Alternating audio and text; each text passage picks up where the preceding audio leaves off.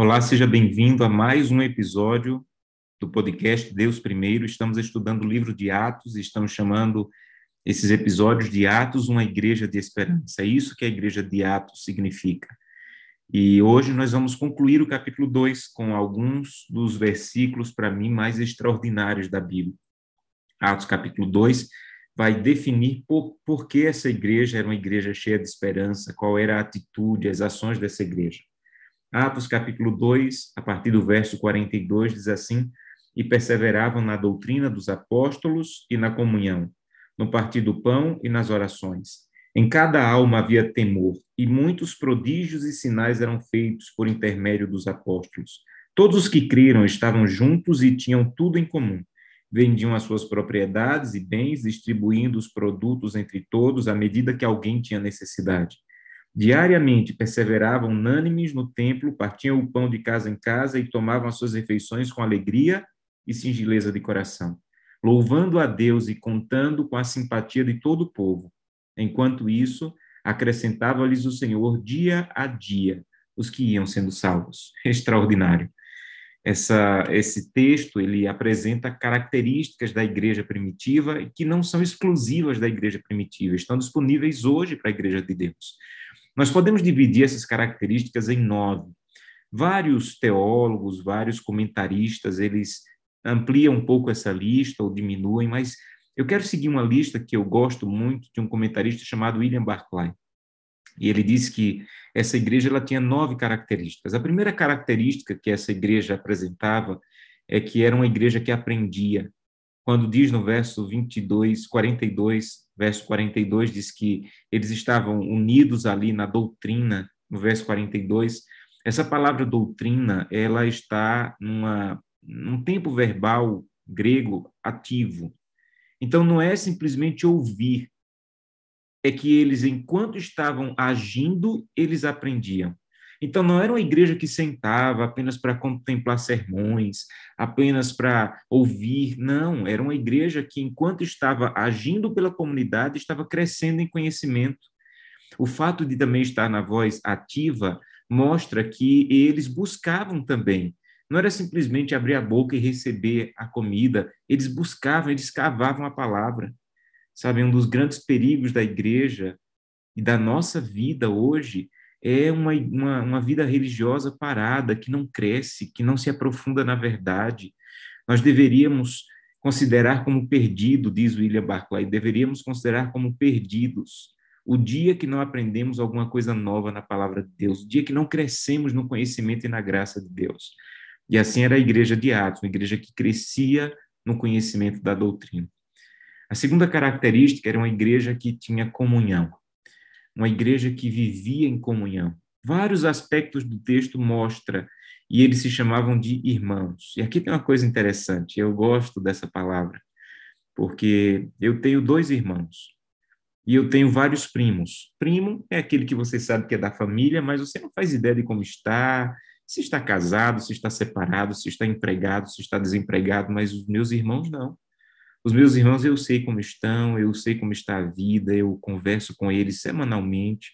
Quando eu tenho dificuldades, é com eles que eu conto. Quando eles têm dificuldades, eles ligam para mim. Nós estamos distantes a mais de 1.500 quilômetros, mas estamos unidos porque temos contato com o outro. Isso é ser irmão.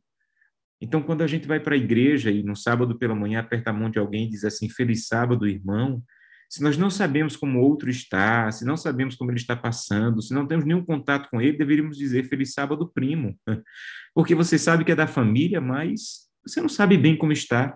Mas quando você aperta a mão de alguém e diz assim, Feliz Sábado, irmão, você deveria ter contato com ele, você deveria conhecer. Essa é a importância das unidades de ação e pequenos grupos em nossas igrejas. Não há como ter um relacionamento de irmão num culto com 400 pessoas mas em unidades de ação e pequenos grupos, nós podemos ter o contato com uma menor quantidade de pessoas e podemos conhecer de verdade pessoas da nossa comunidade. A terceira característica da igreja de Atos é que é uma igreja que orava. O texto diz que eles não enfrentavam a vida sozinhos, eles sabiam que não precisavam. Eles não precisavam porque eles tinham à disposição dele o contato com o céu através da oração. Sempre eles falavam com Deus antes de falar com os homens. Sempre eles iam à presença de Deus antes de sair para enfrentar o mundo. Eles não tinham medo de enfrentar as dificuldades. Eles não tinham medo de enfrentar a perseguição, porque eles tinham contato com Deus Todo-Poderoso, e é assim que devemos sair a cada dia de casa, sem medo de enfrentar as lutas, porque o Deus Todo-Poderoso está conosco. Eu gosto muito da imagem de uma das guerras de Davi. Ele enfrentar uma batalha, ele disse: Senhor, eu posso ir. E Deus disse assim: Olha, está vendo esses pés de amoras aí na frente? Quando as copas do, do, das árvores estiverem balançando, você pode ir, porque o meu exército foi à frente. Olha que coisa linda. Davi não foi com medo para aquela batalha, porque ele tinha segurança, ele tinha falado com Deus, ele tinha segurança que Deus já estava indo. Uma quarta característica, o verso 43 é, Atos 2,43 diz que era uma igreja reverente. E diz que eles tinham temor, essa é a palavra, temor, mas não é um temor de medo, é um temor de reverência. Os gregos, eles costumavam dizer que um grande cidadão grego, ele caminha tendo a noção de que o mundo é um templo. Então ele faz tudo tendo a noção de que o mundo é o templo.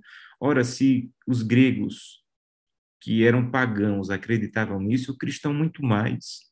O cristão, o cristão deve viver com reverência, sempre tendo a certeza da presença de Deus, porque a terra é o templo de Deus, ele criou. E não há onde eu possa ir ou me esconder da presença de Deus. Então, eu devo andar sempre com temor e a segurança da presença de Deus. Uma quinta característica da igreja de Atos, o verso 43 ainda, diz que eles faziam maravilhas e sinais. Que coisa fantástica. Sabem, eles faziam maravilhas e sinais porque eles tinham contato com pessoas que necessitavam de maravilhas e sinais. Eles não se trancavam na igreja apenas para ouvir, eles tinham a presença de Deus e o contato com Deus e com as pessoas necessitadas fazia com que Deus agisse por meio deles. Nós temos que agir, temos que buscar a Deus e agir pela salvação, e vamos ver também maravilhas acontecendo Sabem, as grandes maravilhas que eu já vi na minha vida, no meu ministério, não aconteceram nas, nos momentos que eu estava orando e lendo a Bíblia. Aconteceram depois de orar e ler a Bíblia ter contato com pessoas. Eu vi maravilhas acontecendo, milagres, coisas belíssimas acontecendo. Eu lembro que um dia eu estava fazendo uma, um evangelismo na cidade chamada Teresina, no Piauí, e eu estava em um orelhão, ligando, era o tempo ainda do orelhão, não havia celular, e uma senhora chegou muito aflita, ela queria usar, eu percebi que ela queria usar, e eu desliguei rápido a ligação, porque vi que ela estava muito aflita, e eu vi que ela estava desesperada, chamando o SAMU, o filho dela estava em casa, é, desmaiado, estava passando mal, e eu orei com ela ali naquele orelhão. E eu disse, Santo Deus, cura esse garoto, que não seja nada de mal, que ele recupere a saúde, e quando eu terminei a oração, ela estava chorando e eu disse: Olha, eu estou pregando naquela igreja. Venha agradecer a Deus, porque eu tenho certeza que Deus vai realizar um milagre. E no outro dia, ela foi à igreja com seu filho. E ela foi no outro dia, e no outro dia, e no outro dia, e eu tive a alegria de ver o batismo dela.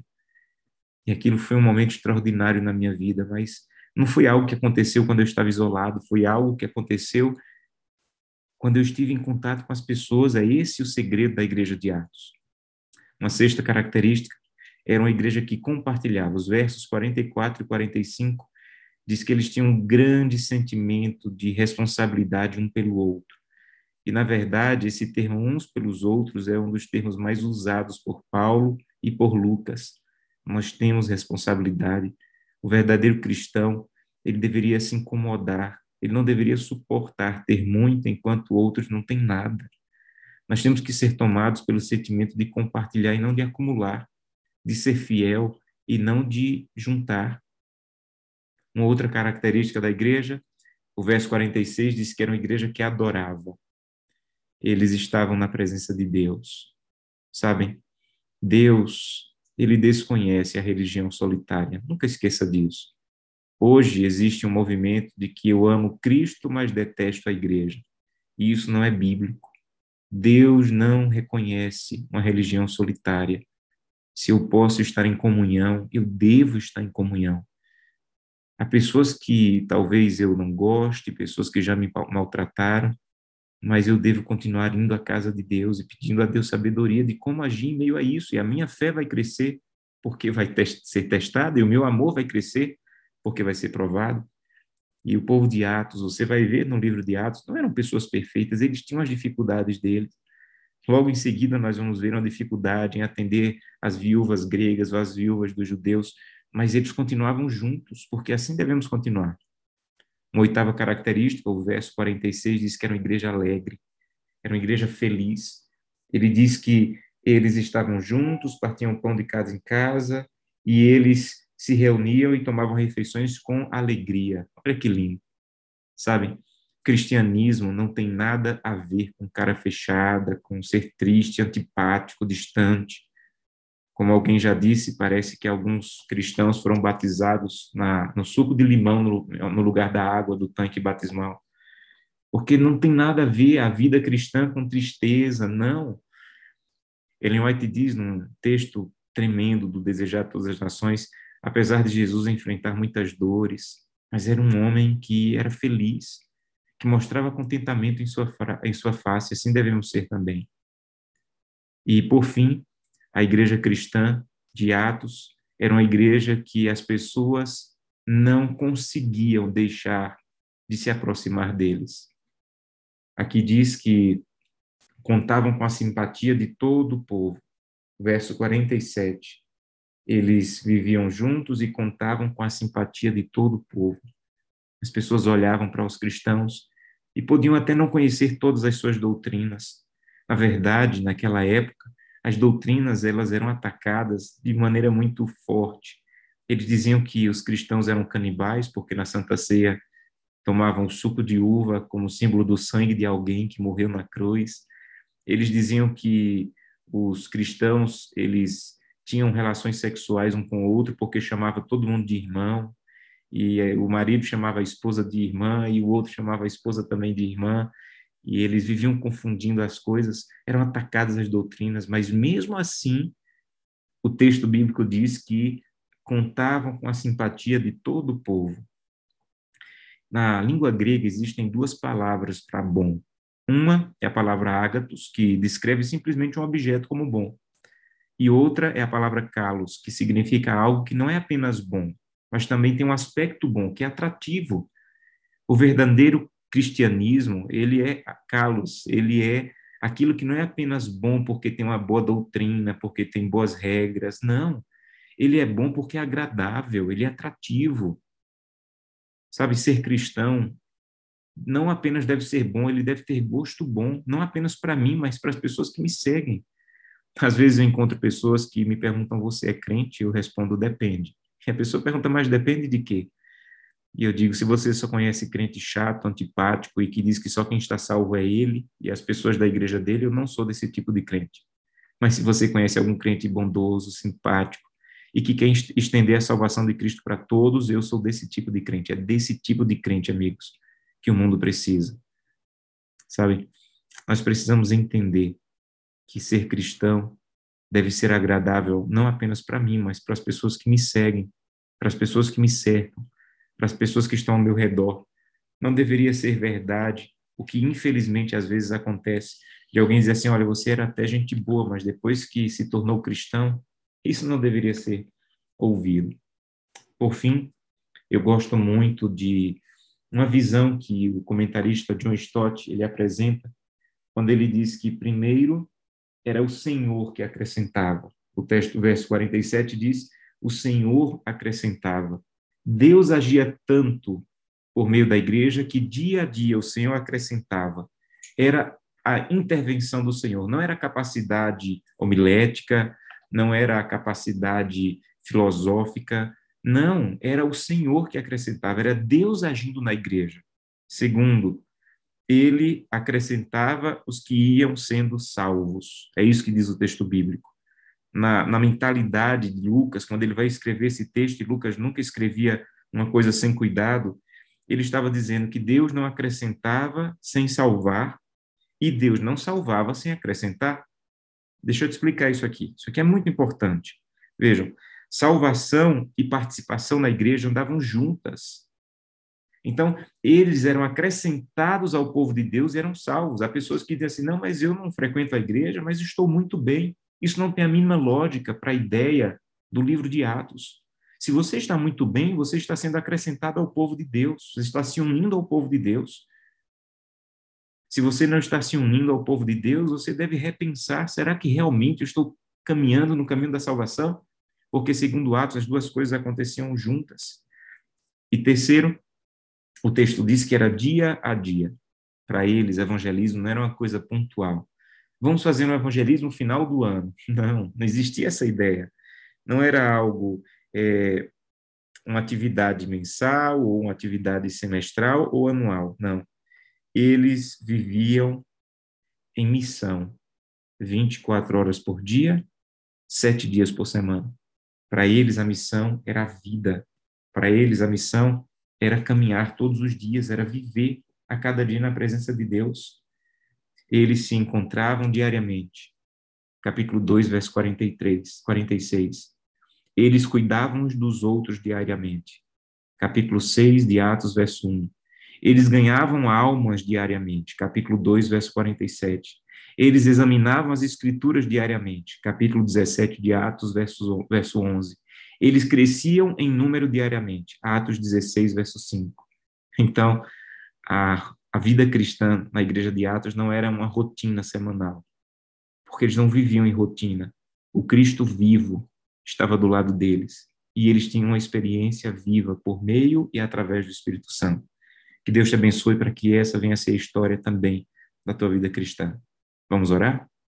Querido Pai, muito obrigado, Senhor, por por esse final de Atos, capítulo 2. Nós vamos ver uma, uma igreja que vai enfrentar problemas, dificuldades, lutas e perseguição, mas ela tem um bom fundamento.